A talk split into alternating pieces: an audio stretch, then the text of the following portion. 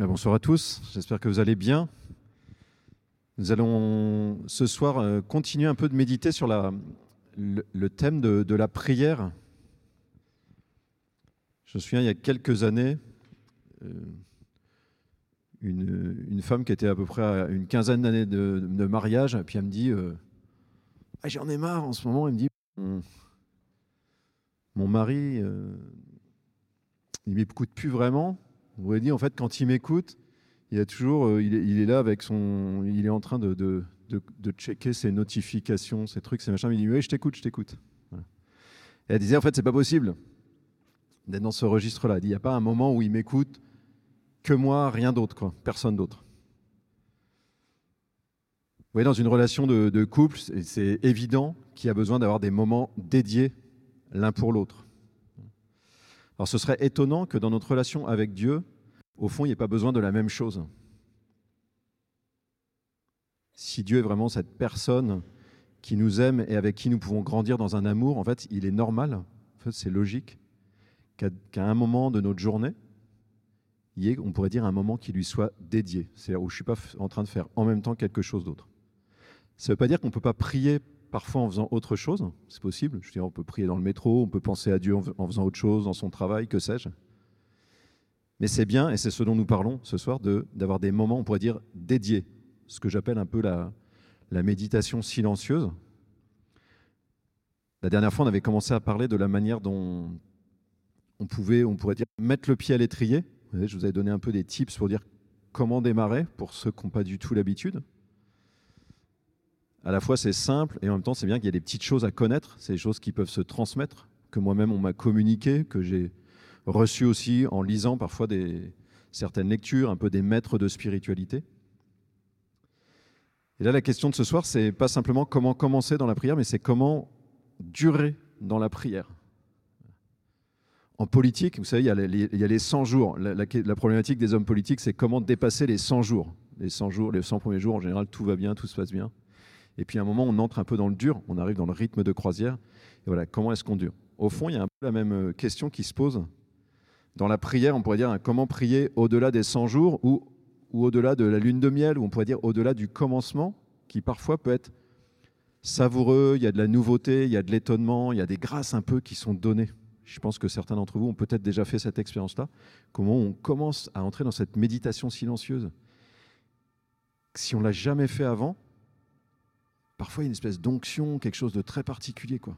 Je découvre un peu cet espace intérieur de silence et quelque chose en moi est touché par la présence de Dieu en fait qui est là. Et dans, dans le régime, on pourrait dire dans la sphère chrétienne, c'est Jésus ressuscité qui est vivant, qui est là. Et il y a quelque chose qui peut être très savoureux. Mais à un moment, je vous dis, on peut entrer dans un moment où, après le commencement, là, on va être confronté à certains écueils, puis a des choses qui, bougent un peu intérieurement et ça va devenir plus compliqué. Alors je pense que une des premières choses pour vous dépasser euh, les premières déceptions, ou un petit peu le, après le premier décollage comme ça, le moment où, ça devient un petit peu plus difficile, pour franchir ce, premier rideau un peu qui risque parfois de nous arrêter et de nous faire décrocher de la prière, ou bien si on décroche pour s'y remettre à un moment, je pense que la première chose, c'est d'identifier que ce lieu-là, dont, dont, nous parlons ce soir, de la prière dans le sens de ce moment dédié pour Dieu, en fait, c'est un gros enjeu pour notre vie à chacun. Si on comprend que c'est quelque chose de très important, un peu de qui, change la donne, quoi, je pense qu'on va être prêt à mettre de l'énergie pour justement passer les échecs et avoir une forme de combativité intérieure. Si je prenais une image, vous voyez cette petite fenêtre, ce, cette, ce, ce, temps dédié à Dieu quotidien, c'est pas euh, comme si on rajoutait euh, des ampoules d'une autre couleur c'est plutôt comme si euh, on était dans une pièce fermée et qu'on ouvre une fenêtre. C'est-à-dire que ça nous fait vraiment voir autre chose. Ça nous fait vraiment voir autre chose.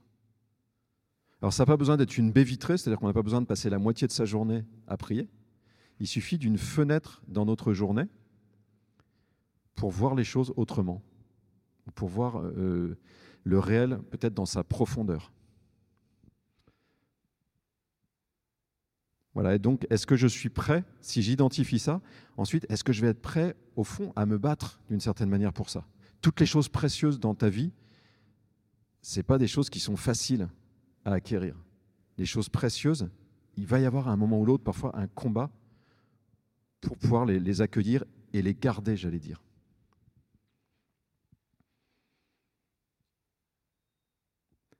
Donc s'il y, a y a une déstabilisation qui vient, vous voyez, si vous décrochez, moi, je humblement, je veux dire, moi, j'ai décroché 20 euh, fois, quoi. Vous voyez, je croyais que j'avais trouvé le rythme, et puis à un ça s'arrête, et, je suis obligé de, repartir, quoi. Alors, des, des, trois choses qui peuvent nous aider parfois à retrouver ou à régénérer, on pourrait dire, cette motivation profonde, ça va être un, ben, par la réflexion, c'est au fond quelque chose qu'on fait comme là ce soir, c'est-à-dire je m'arrête, et je me dis, mais au fond, c'est quoi cette prière? Elle n'est pas dangereuse. Hein. Il y a une souris qui se balade. Un, c'est quoi cette prière? Vous voyez, qu'est-ce que c'est dans ma vie? Identifier que c'est quelque chose de stratégique. Donc parfois prendre le temps de réfléchir.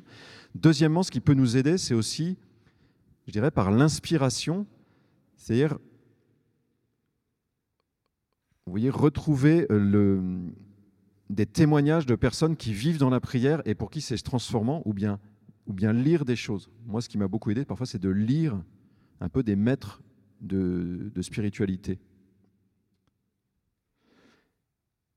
Et puis, la dernière chose, la plus intuitive, mais parfois qu'on oublie de faire, c'est quand on se décourage, bah, parfois la première chose, c'est de redemander à Dieu cette motivation. Vous voyez, pour pas être en boucle sur soi, mais dire, Seigneur, donne-moi la motivation pour la prière. Je te demande un esprit de prière. Donne-moi ça. Jésus nous dit, il hein, faut demander à Dieu les bonnes choses qu'il veut nous donner.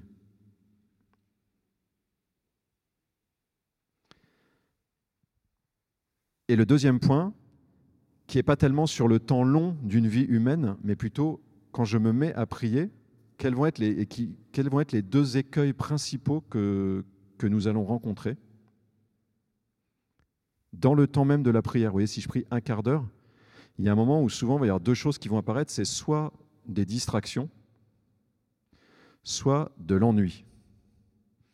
Et c'est important, c'est pour ça que qu'on en parle un peu ce soir, d'avoir quelques éléments là-dessus pour comprendre ce qui se passe intérieurement et pouvoir réagir, pour pas juste subir les choses. La distraction, qu'est-ce que c'est? Ça veut dire, je commence à prier, par exemple, on reprend la, phrase de Jésus qu'on avait la dernière fois. Toi, quand tu pries, rentre dans ta chambre la plus reculée, ferme la porte et prie ton Père qui est là dans le secret. Vous voyez, on peut commencer à prier avec ça. On se met en présence de Dieu, ou alors on pense à Jésus qui est en train de nous dire cette phrase-là. Et puis on commence à prier, un peu comme on, a, comme on avait dit la dernière fois. Ceux qui veulent, vous pouvez réécouter sur le podcast. Je prie, et puis tout à coup, je me réveille et je suis en train de. Je suis au bureau en train de revivre une discussion euh, un peu tendue d'il y a trois jours. Ou bien je suis en train de prier comme ça, puis tout à coup, je me réveille et je suis en train de faire ma liste de courses mentalement euh, pour, euh, je sais pas quoi, la fin de. Voilà. C'est ça les distractions. C'est-à-dire, j'étais dans un truc et sans m'en rendre compte, hop, tout à coup, je suis, complètement ailleurs.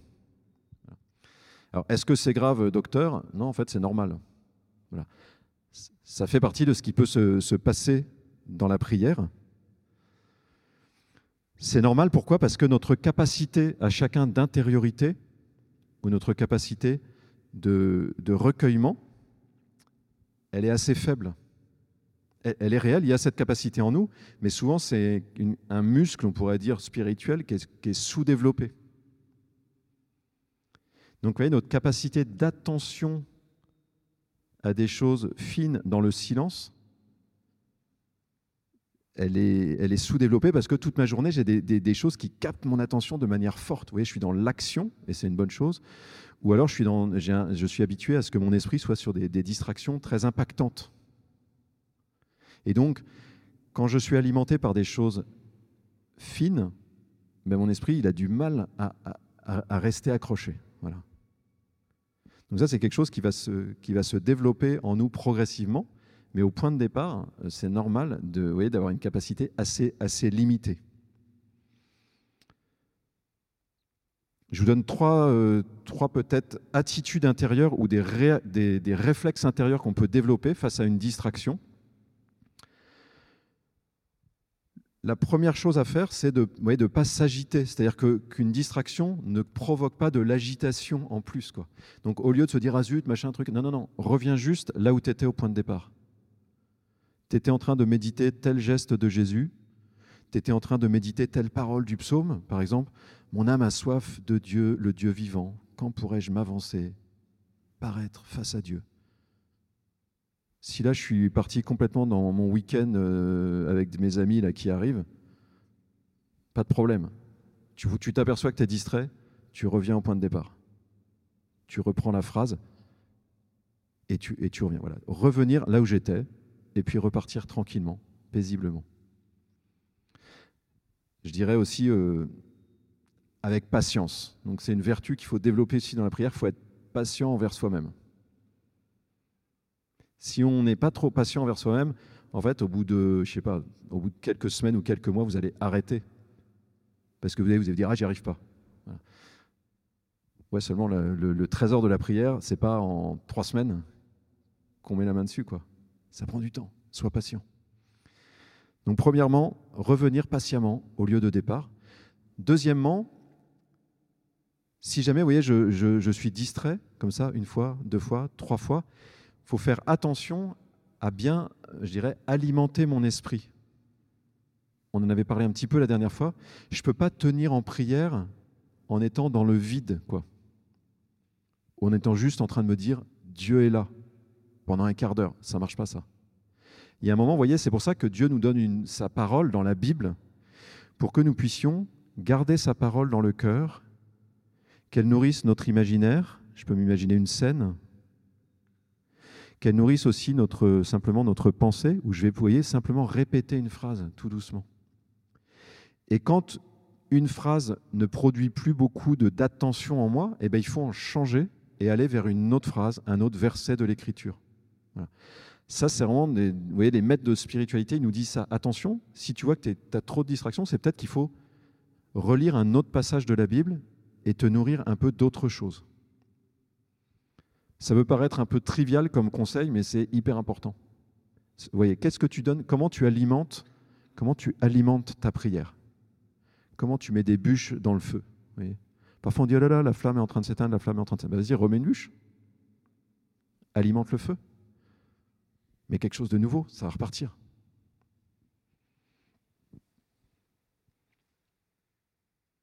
Et enfin, un troisième réflexe, c'est que si vous voyez, il y a une pensée qui revient, c'est-à-dire si au lieu d'être un coup là, un coup là, un coup là, avec des distractions un peu différentes, mais que vous revenez toujours au même endroit, c'est-à-dire cette discussion tendue que j'ai eue avec mon N plus 1 il y a cinq jours, ben c'est peut-être qu'en fait, ce n'est pas une distraction, mais que c'est quelque chose d'important dans ta vie. Et que l'Esprit Saint permet que ça revienne dans ta prière, parce qu'en fait, faut que ça vienne dans ta prière. Vous voyez, parfois, si c'est une pensée un peu omniprésente, c'est peut-être qu'on n'a pas pris le temps, comme on l'avait évoqué la dernière fois, au début de la prière, de dire à Dieu, voilà ce qui s'est passé, j'ai ça dans le cœur et c'est difficile. Voilà dans quel état ça me met, ça me met dans la colère. Et vous voyez, ouvrir son cœur, mettre son cœur et ses émotions, comme on avait déjà parlé, devant Dieu. Vous voyez, c'est un point d'attention. Si, on a une distraction qui est toujours la même, souvent, c'est le signe que c'est quelque chose qu'on n'a pas suffisamment intégré dans sa prière. Dieu n'a pas de problème à nous entendre parler de, tout ce qui habite notre cœur et notre vie. Quoi. Donc peut-être qu'il y en a parmi nous qui ont besoin de ça, d'apprendre plus à dire à Dieu ce qu'il y a dans ton cœur. Voilà pour les distractions. Puis la deuxième chose qui peut apparaître, le deuxième écueil, c'est l'ennui.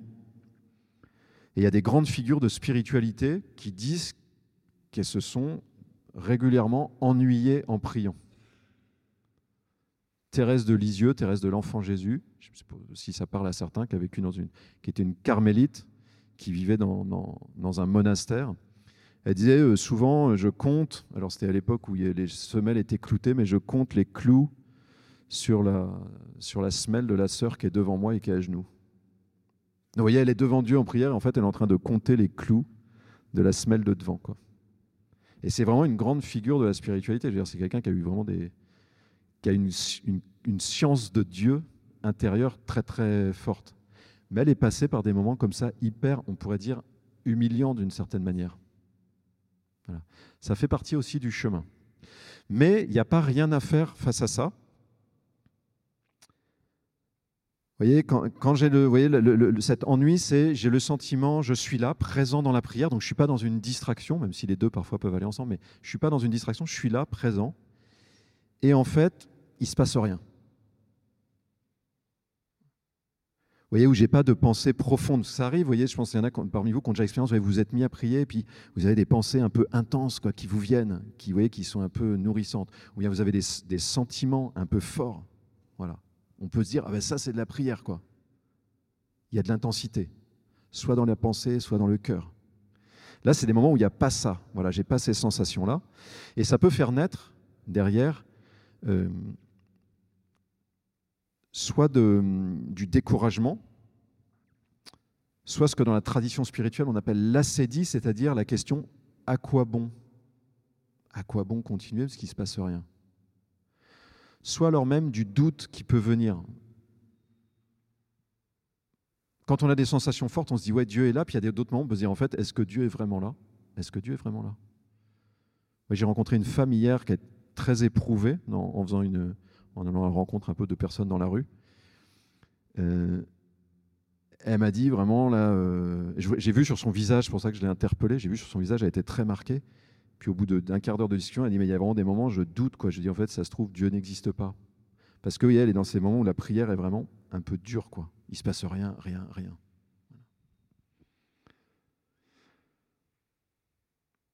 On peut faire deux choses face à l'ennui. Je vais terminer avec ça. La première chose que nous recommandent vraiment tous ceux qui sont passés par là, c'est pose des actes de foi. C'est quoi un acte de foi? C'est juste de dire je crois que Dieu est là.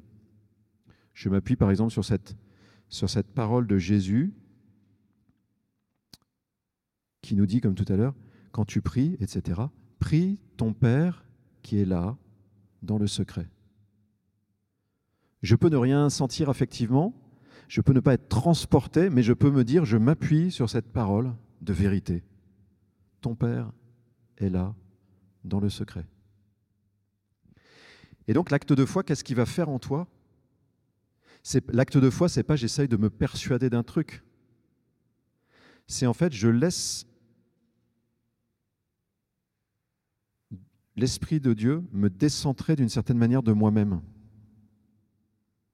J'évalue pas uniquement la situation à partir de ce que je ressens, mais j'accepte de, on pourrait dire, de,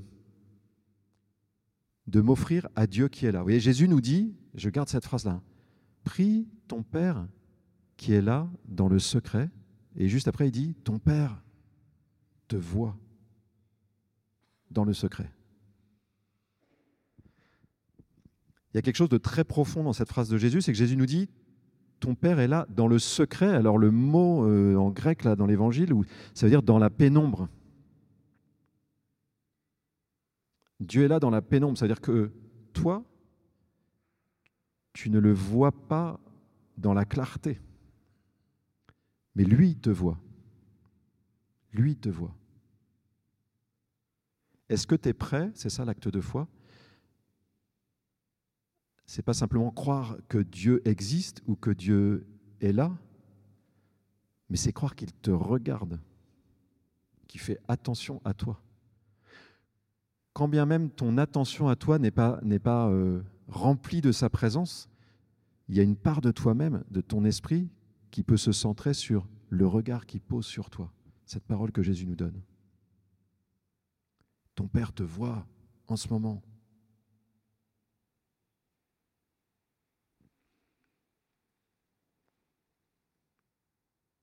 Poser des actes de foi. Et puis la deuxième chose, c'est quand même de poser, on pourrait dire, des actes d'intelligence. Parce que vous voyez, peut-être qu'en entendant ça, il y en a qui se disent, ouais, mais en fait, on se convainc d'un truc qui n'existe pas. Quoi. Vous voyez, il y a quelque chose qui pourrait être choquant pour la, notre, le fait que nous sommes des êtres de raison. Sauf que, vous voyez, il y a une logique, en fait, c'est-à-dire que l'ennui, ce symptôme, on pourrait dire, qu'il y a dans notre cœur ou notre, pensée dans la prière, il, il peut s'expliquer, en fait, il est compréhensible c'est que cet ennui, il est lié au fait que ma sensibilité, au point de départ, elle perçoit des choses, j'allais dire, assez euh, grossières d'une certaine manière. De la même manière que je vais parler de ça pour Olivier, qui est amateur de, vin, et il termine un week-end d'œnologie, mais il est quand même euh, capable de parler en public. Mais voyez, quand vous, il nous a fait une dégustation l'autre jour, quand vous êtes, quand vous y connaissez pas grand-chose en vin, vous faites pas trop de différences. Il y, a des, goûts que vous que vous percevez pas, il y a des saveurs que vous percevez pas. Vous voyez, oui. Vous avez un goût qui est encore assez grossier. C'est pareil d'une certaine manière dans la prière. Il y a des subtilités, il y a des choses fines. Au point de départ, vous les sentez pas. Et donc le travail de Dieu à l'échelle d'une vie humaine, c'est de d'affiner ta sensibilité il essaye de te faire sentir des choses plus fines. Et le risque, c'est que nous, on veut rester sur les nourritures d'avant. On veut, je veux, vous voyez, si j'aime le sucre, je veux du sucre. Et, Dieu veut nous apprendre à, goûter des choses, d'autres choses. Quoi. Vous voyez ce que je veux dire? Donc, tout l'enjeu quand il y a cet ennui, c'est de pas, voyez, de pas rêver d'avoir le goût que je voudrais, mais de se laisser conduire intérieurement dans la confiance vers ce que Dieu veut me donner.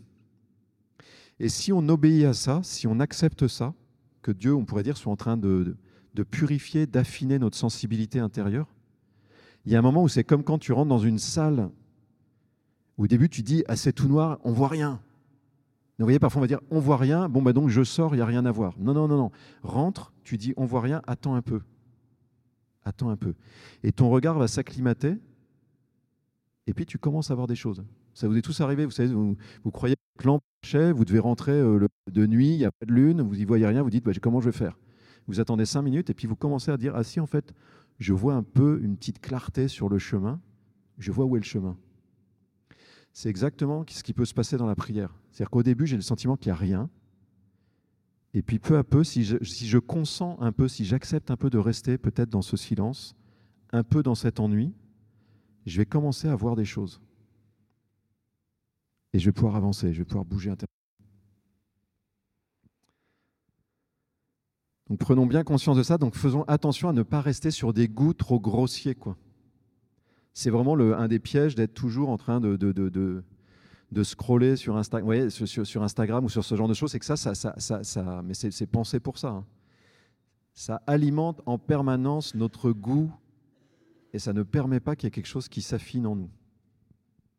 Instagram, vous voyez, ou, enfin, tous ces trucs-là, c'est anti-ennui. Ça, met à, vous voyez, nous avons une tolérance zéro aujourd'hui pour l'ennui.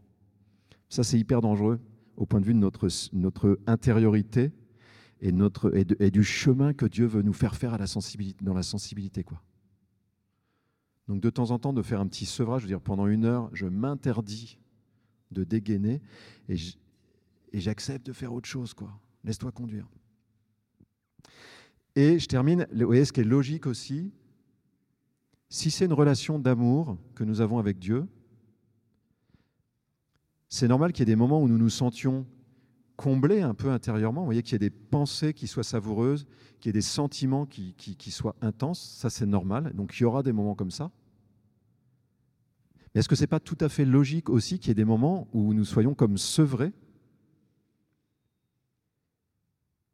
et où nous pouvons du coup dire à Dieu, je ne suis pas là parce que, ça me, parce que ça me fait plaisir, je ne suis pas là pour moi, je suis là gratuitement pour toi, parce que là en ce moment je ne sens rien. Même chose que dans une relation amoureuse, en fait, il va y avoir des moments comme ça. Si j'accepte pas ça, il y a un moment où je m'en vais, je quitte. Eh ben, pareil avec Dieu, vous voyez. Est-ce que j'accepte qu'à certains moments, il ne se passe rien Et je vais pouvoir. Dieu, Dieu, Dieu te libère un espace pour que tu puisses lui dire Je suis là gratuitement pour toi. Et donc là, c'est vraiment poser un acte d'amour gratuit. Je ne suis pas là pour me faire plaisir d'abord. Je te remercie d'être de m'ennuyer, Seigneur, parce que ça me permet de te montrer que je, que je t'aime. Voilà, laissez-vous conduire intérieurement comme ça. On peut prendre quelques instants en terminant, si vous voulez, pour euh, nous mettre dans cette euh, chambre intérieure au-dedans de nous. Si vous le voulez, vous pouvez fermer les yeux.